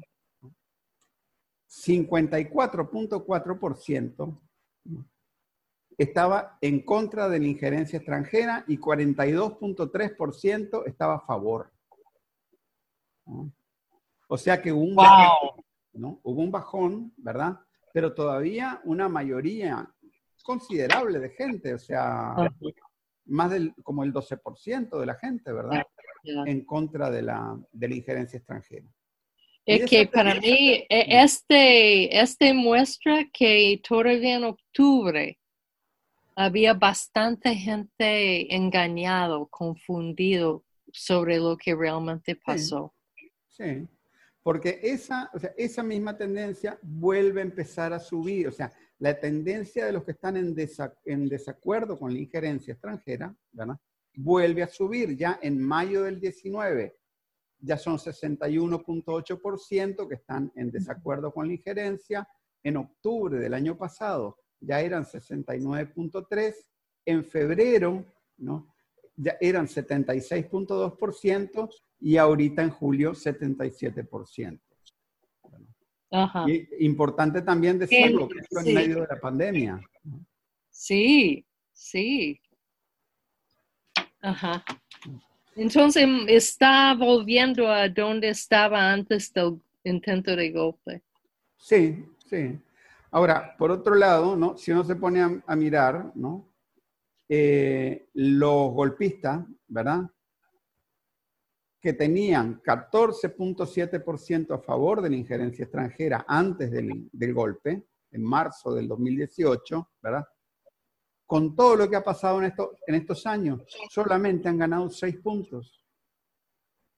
Solamente han ganado 6 puntos. Tenían 14% de ellos apoyaba la intervención extranjera, hoy en día es 20%. Con todo lo que ha pasado, ¿no? Gracias a Dios, solo 6% han ganado. Así es, así es. Este, y mucha de esa gente han ganado también con plata. Porque siempre hablamos de, los líderes del golpe o la gente de los medios o las organizaciones de derechos humanos o los ONG que reciben el dinero de el gobierno de los Estados Unidos, pero es, hay mucha gente que han recibido desde abril de 2018. Claro. De una forma u otra. Claro, claro. Eh, vamos a ver ahora hacer una pregunta sobre eh, los organismos internacionales, o sea, las, eh, sí, las, la CIDH y todo esto, ¿no? y los países extranjeros. ¿no? Estos organismos deben limitarse a ayudar en eventuales negociaciones siempre y cuando lo solicite Nicaragua. 77.4% está de acuerdo, mientras que 22.6% dice que deben participar activamente en las negociaciones para resolver los problemas de Nicaragua. Aquí hay una cuestión interesante, porque la tendencia muestra que eh, ha habido un bajón desde febrero de este año. Yo no sé por qué, ¿verdad? Tal vez no es un bajón súper eh, significativo, 83.4%, que era lo que había en febrero, ¿verdad? Este, porque la tendencia era, la tendencia era eh, en mayo del año pasado, 69.1% decía que tenían tenían que limitarse a negociar solamente si Nicaragua lo, pedía. De, de 69 pasó a 72 en octubre, 83.4% en febrero, y después, pero después de febrero aquí bajó 77.4%. Y lo mismo, la tendencia de que deben participar directamente en las negociaciones, ¿verdad? Para resolver los problemas o sea, deben ingerir, digamos, en el país. E, ellos venían, esa, esa tendencia venía bajando el último año, pero de febrero esta parte ha subido de 16.6 a 22.6, ¿no? No sé si será un tema de que era una pregunta un poco formulada de una manera un poco este, complicada, ¿no? Eh, no, no, no puedo yo este, decir. Creo que con la pandemia en todos los países mucha gente ha perdido empleo. En Nicaragua hay gente que ha perdido empleo, mucho menos porcentualmente que en los estados o en otros países de América Central. Pero creo que cuando alguien pierde su empleo, muchas veces están Ah, más dispuesta a escuchar los argumentos de la oposición. No, es posible, es posible que este, esto tenga que ver con este, ideas sobre que la Organización Mundial de la Salud debería este, meterse más en los asuntos internos de Nicaragua o algo así, ¿verdad? Hay toda una propaganda también este, anti-nicaragüense que usa esos ejes. Ajá. Eh, pero, por ejemplo, con el tema de la autodeterminación, ¿no? Eh, por ejemplo, los Estados Unidos deben tomar acciones contra Nicaragua porque el gobierno actual no es democrático. 76.4% está en desacuerdo. Eh, y en de acuerdo está solo 17.5% de acuerdo, nada más. Ajá. Estados Unidos deben presionar a, organismos financieros para que no nos den crédito. 80.9% en desacuerdo. De acuerdo, 14.1%. Eh, Nicaragua no debe tener relaciones diplomáticas, comerciales o de cualquier índole con Rusia, porque eso molesta a los Estados Unidos. 82.3% está en desacuerdo. Solo 11%, hasta los mismos derechistas están Solo 11% está de acuerdo. Es que creo que eh, esos tocan también los temas económicos y, y solo la gente súper, súper antisandinista realmente no quieren ver la economía mejorar. Así es. Y, y, la gente sabe, necesitamos tener relaciones con todo el mundo y no y sanciones son malos. Así es. Y lo mismo es con Venezuela. Sí. 82 mucho. en desacuerdo con, con romper. Eso para mí, me, este 82% que están de acuerdo de mantener relaciones con Venezuela, me alegró mucho porque para mí muestra el entendimiento que está en, este alto porcentaje de la población. Aunque la derecha de los Estados Unidos saben que, que quisiera que Nicaragua no tuviera relación con Venezuela. Claro. Y muestra bastante una mentalidad de independencia y soberanía. Claro, eso muestra, claro, y también yo creo que una cosa que muestra es que es, o sea, más allá de si van a votar por el Frente Sandinista o no. Sí. Las relaciones con Venezuela se deben mantener, ¿no? Y lo mismo el la condena al bloqueo, etcétera. Siento que tiene que ver con su sentir sobre la justicia. Ahora vamos a una, a una este, pregunta eh, ya todavía, todavía ya más sensible, ¿no? Y directa, ¿verdad? Las sanciones de Estados Unidos contra Nicaragua, ¿son buenas o malas para la democracia? ¿No? 73.6% dice que son malas, 26.4% dice que son buenas, ¿verdad? Y bueno, es un, e, en general es una mayoría aplastante, ¿verdad?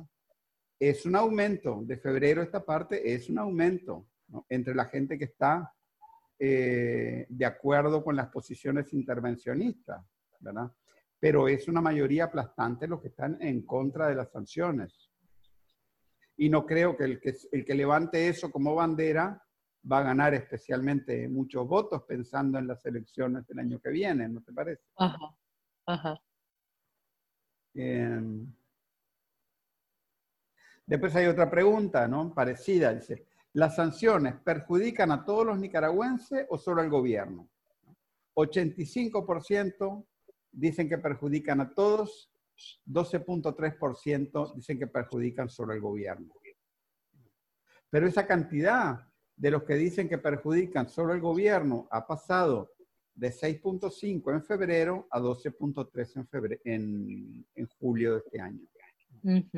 Es muy probable, todo eso está seguramente muy ligado a la, a la, pandemia, ¿no? Y al clima electoral en Estados Unidos, probablemente, ¿verdad? Eh, Ajá. Pero todavía, o sea, aquí prácticamente casi nueve de cada diez personas, ocho o nueve de cada diez personas dicen que las sanciones perjudican a todo el mundo y no solo al gobierno. Y que es una forma de intervención. Claro. Claro, claro, claramente, ¿no?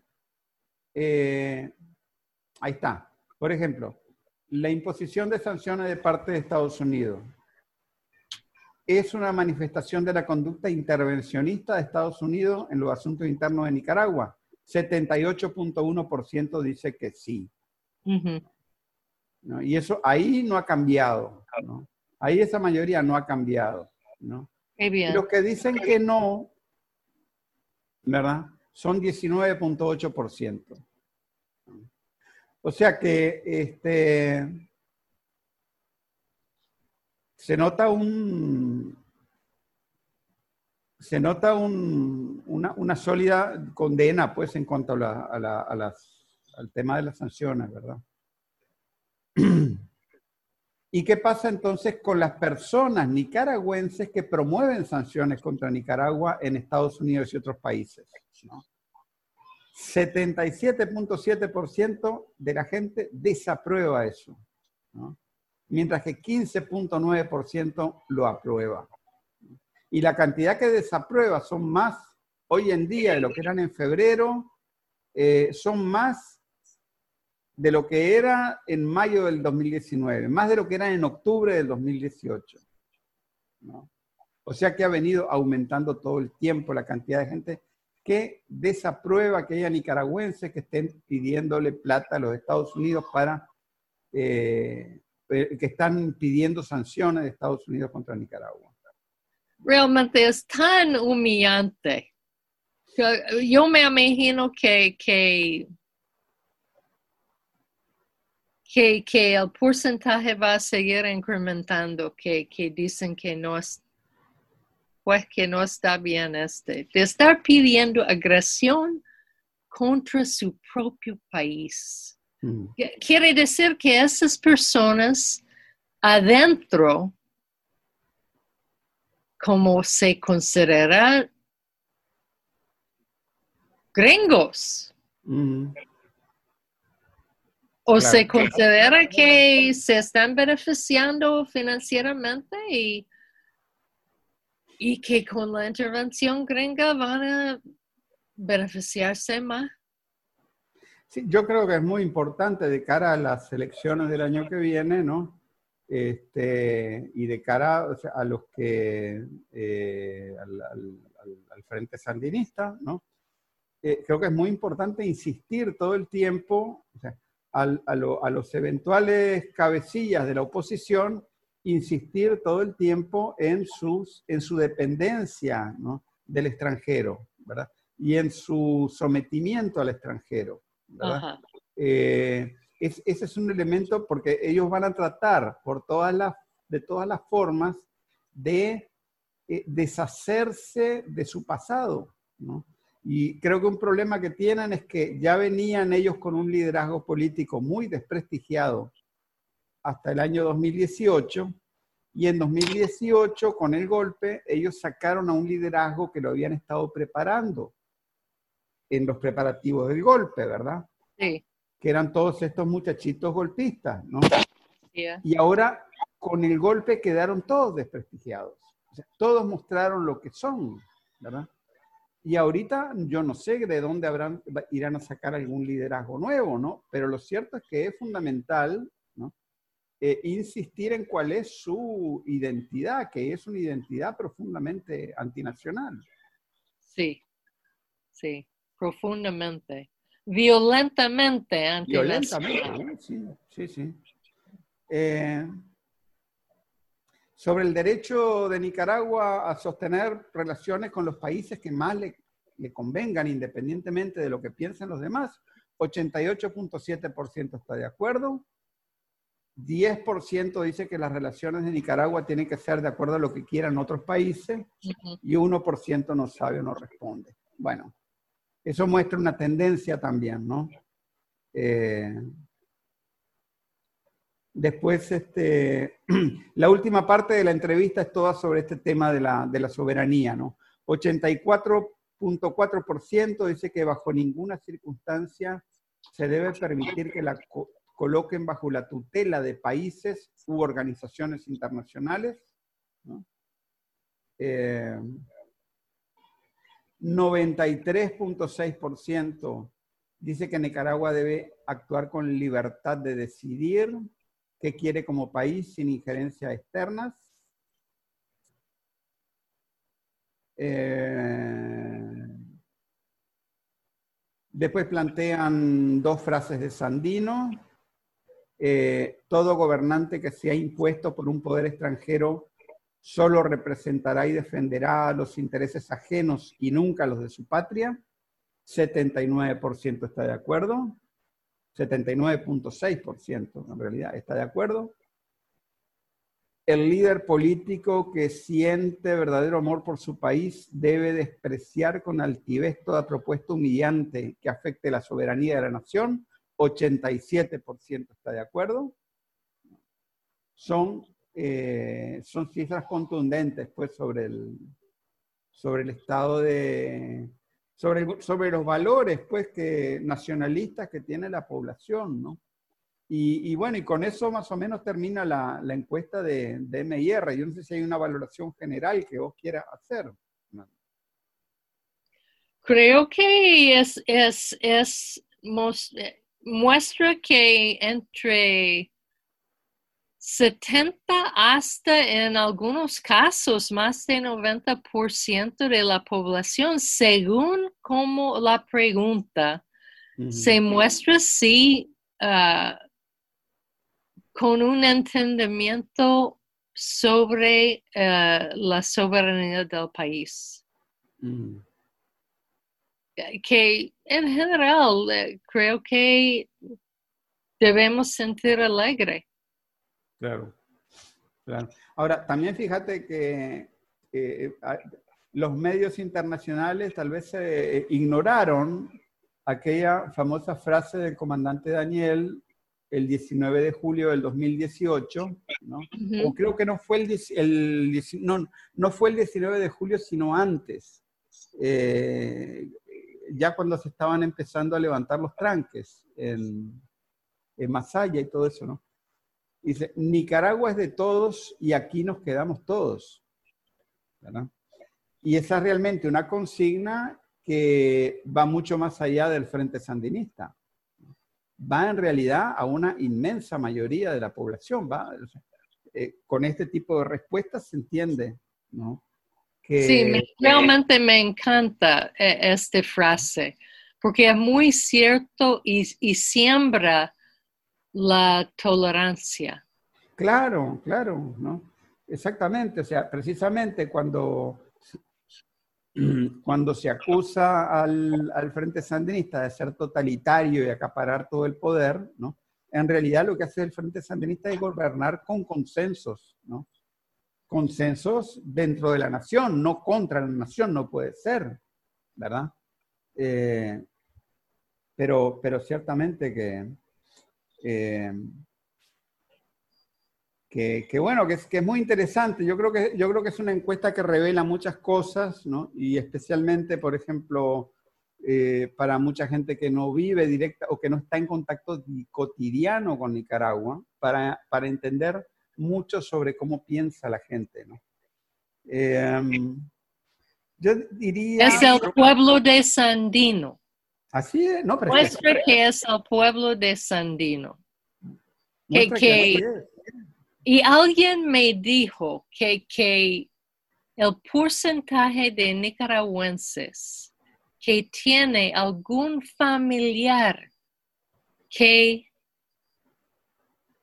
peleó con Sandino o después siguió su ejemplo o peleó contra el somocismo o contra la guerra con Reagan en los 80 es súper alto. Hay muchas razones por lo cual el pueblo es nacionalista. Es la experiencia vivir en 2018, la experiencia de sus padres, de sus abuelos, de sus tatarabuelos.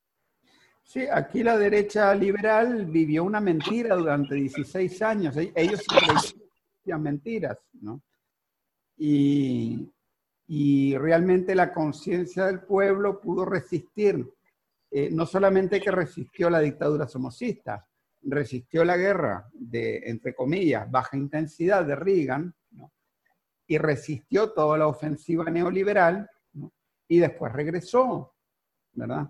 Pero ciertamente que los, los liberales se, se creyeron un montón, ellos pensaron que le habían logrado lavar la cabeza a la gente que le habían podido quitar el sandinismo. Y, lo cierto es que esta sociedad es sandinista eh, porque, porque la historia le ha enseñado a ser sandinista y porque Sandino levantó una bandera de reivindicación histórica para todo este pueblo. Entonces, obviamente que, que, que es así. Ahora, yo pensaba, antes de pasar al tema de la ofensiva de la salud y a otros temas, que tal vez podríamos hacer como una pequeña pausa y hablar del libro, ¿no? Gracias, Jorge. A ver, contame, ¿cómo está? ya está la edición en papel. Sí, este libro, La Revolución no se detendrá, Nicaragua avanza a pasar de la guerra no convencional de los Estados Unidos. Está siempre disponible gratis en la internet. Si va a tortillaconsal.com y si abre un artículo de tortilla con sal, a la derecha va a ver la portada. Y es bastante obvio cómo abrir el PDF y bajarlo a su computadora, a su teléfono que es completamente seguro. Un PDF es un documento pequeño que no va a tomar casi nada de espacio y, así gratis usted puede leerlo cuando quiere. Pero decidimos invertir en publicar un libro físico. 150 copias, pero un buen libro físico es caro en cualquier parte del mundo. Y estamos cobrando únicamente el costo de impresión, no ningún otro costo. Pero tristemente el costo de impresión es 650 córdobas cada libro. Significa que no hay mucha gente que van a poder comprar el libro.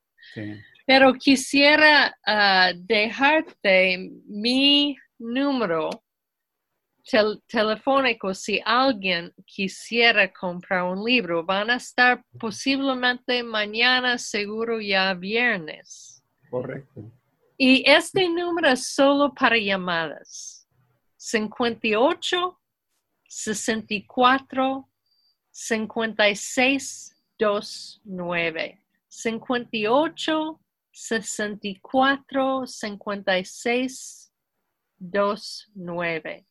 Este número no tiene WhatsApp. Pero si me llama, si me llama, yo te puedo devolver la llamada para que no gasta, no gasta mucho. Pero es un libro muy lindo. Um, es un libro excelente, realmente, en mi opinión. Y, físicamente es un libro, la compañera Nora Mitchell McCurdy Ah, pasó, yo diría, 200 horas ah, haciendo todo para que, para que fuera un libro muy profesional, muy mm. bueno, muy profesional. Aprendió tanto haciendo este libro que creo que la compañera ya podría ser hacer este como profesión. Sí, sí, trabajar en layout, en, diseño gráfico. sí y en aprender, en meterse a aprender todo detalles sobre qué son las convenciones sobre un libro de este tipo, ¿verdad? Claro. Entonces espero que, la gente baja el libro a su computadora, a, su teléfono y, y que gozan de, de saber mucho sobre Nicaragua, la historia de Nicaragua en 2019, sobre cómo Nicaragua manejó ah, el COVID y sobre ah, cuatro capítulos sobre qué significa una guerra no convencional de los Estados Unidos. Este realmente es el nuevo tipo de guerra que los Estados Unidos está llevando a cabo en muchos países desde hace muchos años. Pero es, para entender bien, para que uno no está engañado, tiene que meterse un poquito a estudiar qué método usa los Estados Unidos en, relación a muchas cosas no solo el financiamiento, pero cómo mientan y cómo promueven la mentira y algo que han aprendido y que han utilizado mucho en Nicaragua es mentira tras mentira, grandes mentiras, mentiras que uno pensaría que ¿quién va a creer tal cosa? Pero que hay mucha gente que sí cree en esas mentiras y en parte es porque Canal 10 y la prensa repiten una y otra vez la mentira. Claro, claro. No, y es este, es realmente, eh, yo lo digo para la gente que está en el exterior, ¿no? Eh, es muy importante que le pongan interés al tema de Nicaragua, porque si, si lo empiezan a estudiar en detalle van a descubrir cuál es el nivel de indecencia de la campaña mediática occidental contra un país que nunca le ha hecho daño a nadie. Eh, y, exactamente, Eso, eso, eso que decís vos, que es mentira tras mentira tras mentira, se puede comprobar, y mucho más cuando uno tiene un conocimiento concreto de la realidad, la manera tan tendenciosa que medios como la, agencia EFE, La Voz de América, la CNN, ¿verdad? Eh, Univisión, todos estos grandes eh, medios multinacionales, ¿verdad? Eh, tienen en su cobertura no, no, no sobre Nicaragua, sino más bien contra Nicaragua. Sí. Y, Jorge, ya, sigue. No, al, Disculpe. al- al que quiera conocer más concretamente el contenido de los artículos del libro, le recomiendo que escuchen el podcast que hicimos hace como dos meses. Dice, eh, el título era La Revolución Sandinista no se detendrá jamás.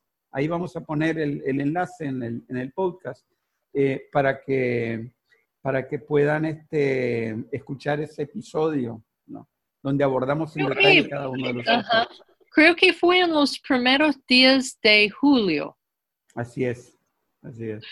Jorge, antes de terminar, pensé en algo que quisiera compartir con las personas que están escuchando este, en este momento. Um, muchos de ustedes conocen el norteamericano Brian Wilson, el que se puso su cuerpo frente a encima de los rieles para parar un tren que llevaba armamento para la contra en el año 87, justamente el primero de septiembre del año 87. Ya pronto, lunes, son los 33 años Mm. ah, desde que Brian perdió sus piernas, desde que los Estados Unidos intentó matarlo. Ah, y Brian y otros extranjeros aquí vamos a hacer una conferencia de prensa a las 11 a.m. lunes frente o al otro lado de la calle de la embajada gringa. Y Brian va a compartir sobre su experiencia y también va a hablar sobre el documento que salió clandest- clandestinamente, quién sabe cómo, de la embajada gringa aquí y que fue presentado primero en, perdón, Radio La, Primerísima. Y en este do- documento realmente es un contrato. Mm. Eh, Es términos de un contrato para contratar una compañía gringa para manejar la oposición y parte de la plata gringa aquí. Sí. Hasta y después de las elecciones y bajo toda posibilidad.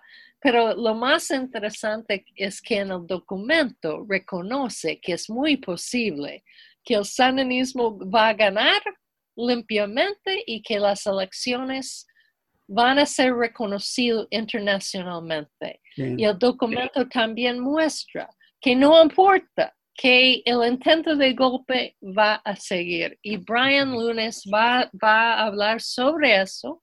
Excelente.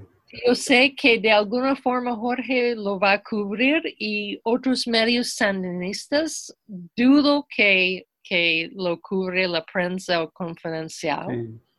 Sí. Pero Brian ha decidido a pedir, a realmente exigir una reunión con el embajador Sullivan para presentar documentos internacionales que muestra claramente que todo lo que ha hecho los Estados Unidos y ya este nuevo contrato, que todo es completamente contra la ley internacional.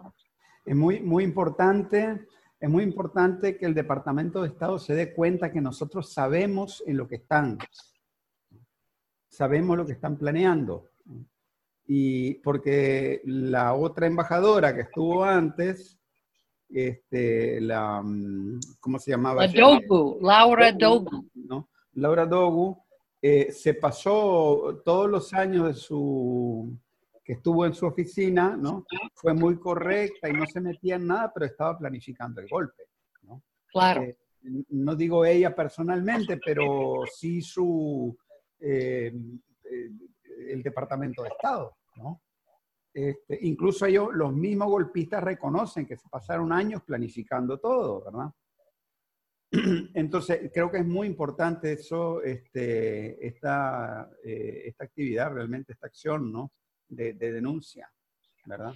Y, y quiero invitar a cualquier persona nicaragüense que, o otro que quiere acompañar, bienvenida. ¿Esto va a ser dónde? frente de la embajada gringa. Yo me imagino que no vamos a poder estar al lado de la embajada. Entonces significa que estaríamos en la acera frente al Parque Las Piedrecitas. Correcto. ¿A qué hora? Y recuerda, hay algo bueno, hay mucho parqueo en este parquecito.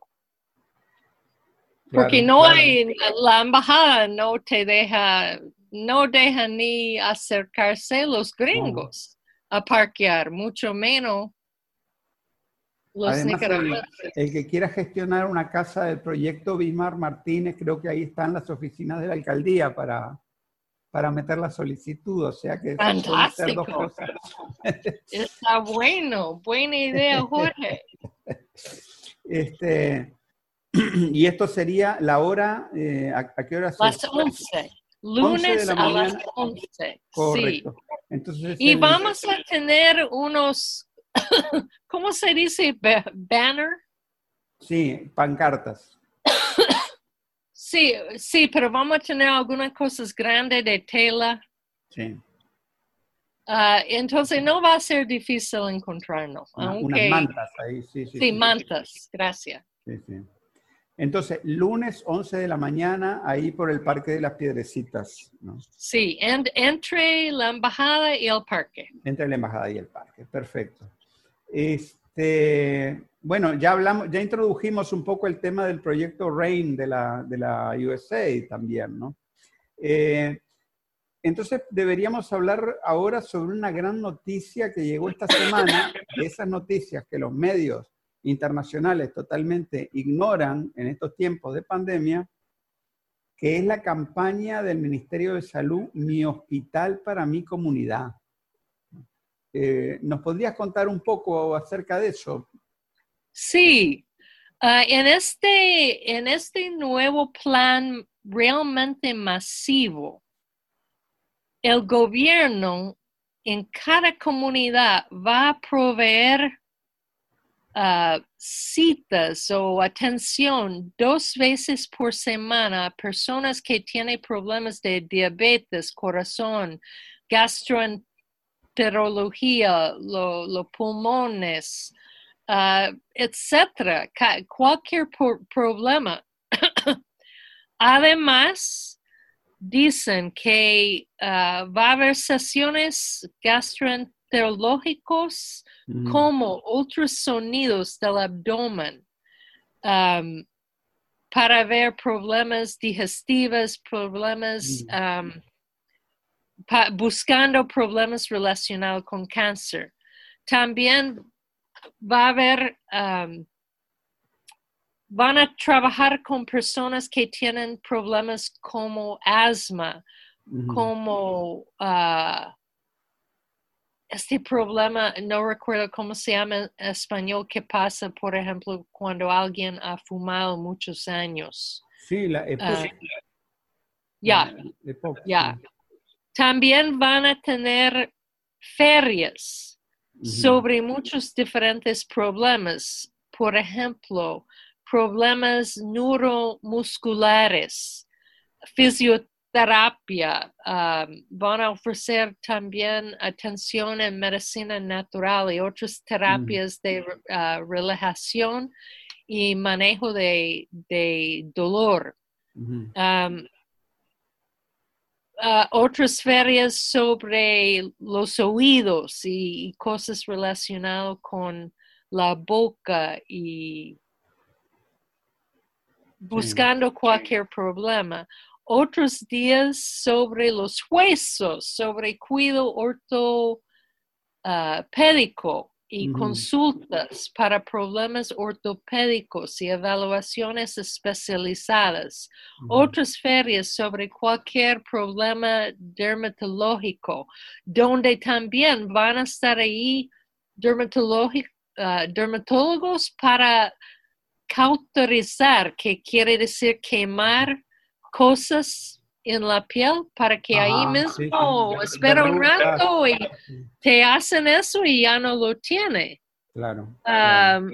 Um, también van a programar días de cirugía Entonces va a haber más reemplazos de rodilla ah, y de cadera.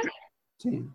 También días de cirugía para uro- ah, urología, Ajá. lapros, ah, esta cirugía que hacen solo abriendo un poquito y tienen algo que se La- meten. La paroscopía. sí. Maxilofacial. Ajá. También cosas gine- ginecológicas, etcétera. En cada vecindario Sí. va a haber cada semana consultas con especialistas. O sea, o sea que los hospitales, en vez de quedarse sentados esperando que lleguen los pacientes, van a ir cada semana activamente a buscar a los pacientes en los barrios. a todo el país, Mm. a todo el país. Y para mí es claro, Nicaragua, los sandinistas han decidido que Nicaragua va a ser uno de los países número uno, dos o tres en salud en todas las Américas. Estamos en camino y dentro de cinco años seguro que estamos, vamos a ser uno de los primeros tres en todo aspecto de salud. Claro, claro. Fui hoy al hospital militar con una amiga. El otro día fui al Bell Spice. En los 80, en los 90, etcétera, fui mucho a los hospitales. En los 90 hasta el sandinismo, los hospitales era el lugar más sucio, más asqueroso en el mundo.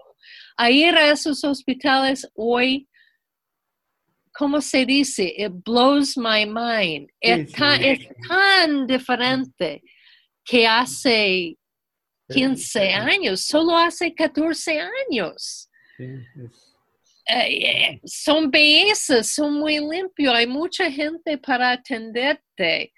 Um, Yo te digo, yo, yo, yo viví en Suecia mucho tiempo. He estado en hospital en Suecia y he estado en hospital, en los hospitales de hoy en día, en Nicaragua. ¿no? Estuve en el hospital militar hace unos años internado y era impresionante, te digo, impresionante. Yo, las cosas que vi en el hospital aquí en Nicaragua, yo no las esperaba. No, no las esperaba porque se parecían tanto a lo que había allá en Europa. ¿no? Eh, sí, exactamente. impresionante, ¿no? Y esos Y- cambios y que ha en- habido en los últimos años, ¿no? O sea, eh, del, del 2007 para aquí.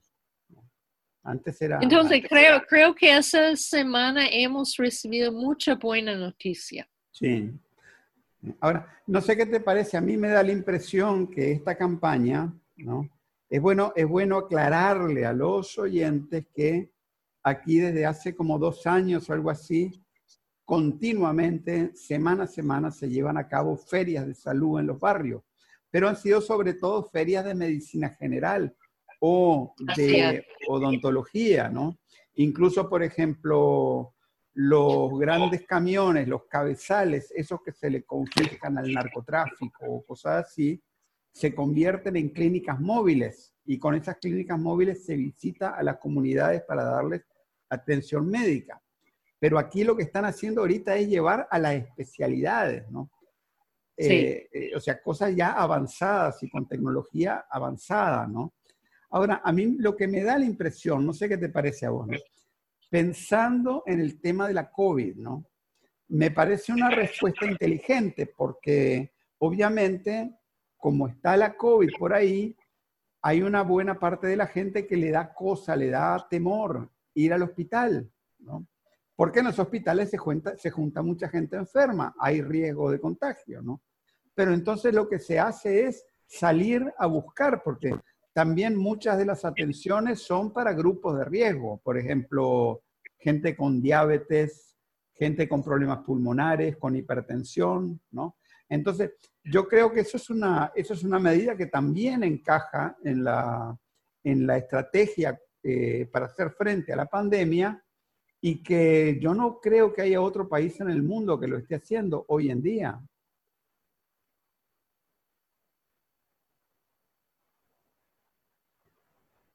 Sí, eh, realmente tienes razón. Eh, creo que están respondiendo a, a los temores que existen en la población. creo que ya no hay mucha razón por esos temores. Ya son tres meses desde eh, el número más alto de casos y desde la semana con, con más, más gente muerto, ya eh, ha bajado muchísimo. En la semana pasada, solo de casos registrados, solo 119 casos, solo cuatro personas muertos. Entonces está bajando cada vez y, lo que he visto es la población es súper, súper responsable en usar máscara, en mantener distancia, en lavarse la mano, en usar alcohol, etcétera, etcétera. Sí, yo te digo que este, hoy estaba leyendo un reportaje sobre las consecuencias eh, de, la, de la pandemia en América Latina, pero realmente aquí, no, aquí en Nicaragua no hemos visto nada de lo que se ha visto en la mayoría de los otros países. En el reportaje se hablaba, por ejemplo, de gente que se moría en la calle, hospitales rebasados de gente, eh, médicos que no sabían qué hacer, que no tenían material. Eh, yo no sé, te digo, aquí en Nicaragua nada de eso se ha visto, ¿no? Y estamos francamente en un proceso, yo no sé, yo te digo, eh, yo trabajo desde mi casa, pero todas las semanas tengo que salir, ¿no? Y, lo que he visto en el tráfico eh, se parece mucho el tráfico que hay aquí en Managua hoy en día al que había antes de iniciar la pandemia. No sé qué te parece, pero yo creo que estamos llegando a una situación de normalización muy importante. Sí, Bastante, bastante. Y es muy triste que ha pasado en los otros países, no solo con su economía, pero con su salud, porque mm. casi los hospitales, los centros de salud casi se han cerrado a otros tipos de problemas. ¿Qué quiere decir? Quiere decir que gente han muerto de otras cosas o gente con ciertas condiciones, su condición se ha empeorado. Y aquí no ha pasado. Claro. Y Tenemos también que, mucha, suerte aquí. Eh, eh, también que aquí en Nicaragua no se ha dejado, eh, no se ha dejado, o sea, en, en, muchos lugares dejaron de atender todo lo demás solo por atender COVID. Eso es lo que quiero decir. Claro, claro. Este, pero aquí no. Incluso yo conozco mucha gente que la han operado de la vesícula o de otras cosas que no tienen nada que ver con la COVID. Y aquí, aquí no hay colas para, para una operación, colas de seis meses, no, no estamos, o sea, realmente no las hay. Y la, y, la, y la salud es gratis de todas maneras para cualquiera, ¿no? Entonces, y es un país pobre, porque no estamos diciendo que Nicaragua es un país rico, ni, ni mucho menos, ¿verdad? Pero ciertamente que este, Aquí, aquí la pandemia está, ha estado pasando con, con una situación de, mucho, de mucha calma, de mucha tranquilidad, de organización, ¿no? Y, y, dentro de lo que cabe de mucha normalidad, ¿no? Sí, aquí hay mucha normalidad. Mucha normalidad con precauciones. Ah, hasta con precauciones innecesarias. Porque miro gente casi sola en la calle usando máscara y, este no es necesario. Mm. Ah, dentro de un edificio que se mete un grupo, tal vez, creo que ha habido bastante... La gente, pues, están obedeciendo las recomendaciones en Nicaragua. Claro. Bueno, Nan, eh, ya van para más de dos horas que te tengo aquí. Son las 8 y 11 minutos de la noche aquí en Managua. Y me decías que tenías tiempo hasta las 8, porque la verdad que has tenido un día agitadísimo con visitas a los medios y todo, ¿no? y creo que hemos abarcado toda la agenda que teníamos, ¿no? este, hasta incluso hablamos también del tema de la USA, ¿verdad? Y del proyecto. Un poquito, un poquito. Un poquito, pues ya tendremos oportunidad de, profundizarlo y, eh, eh, vamos a ver si para el próximo episodio del podcast incluimos una parte de la, de la conferencia de prensa. Este, Sería bonito, ¿verdad? Sería muy bonito. Este, Jorge, te quiero, te quiero agradecer mucho por incluirme en, en tu podcast tan lindo. Y saludos a todos. Gracias por estar aquí con nosotros. Bueno, muchas gracias. Aquí será siempre bienvenida, Ana. Por favor. Gracias, Jorge. Bueno, un gran abrazo. ¿eh? Buenas noches. Buenas noches.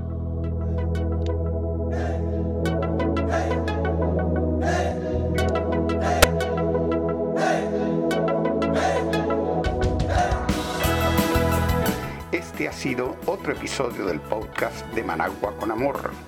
Más temprano que tarde estaremos de regreso con reflexiones y comentarios sobre el acontecer de nuestra madre tierra desde la Nicaragua bonita y siempre libre, tierra de Darío y Sandino en el mero centro de América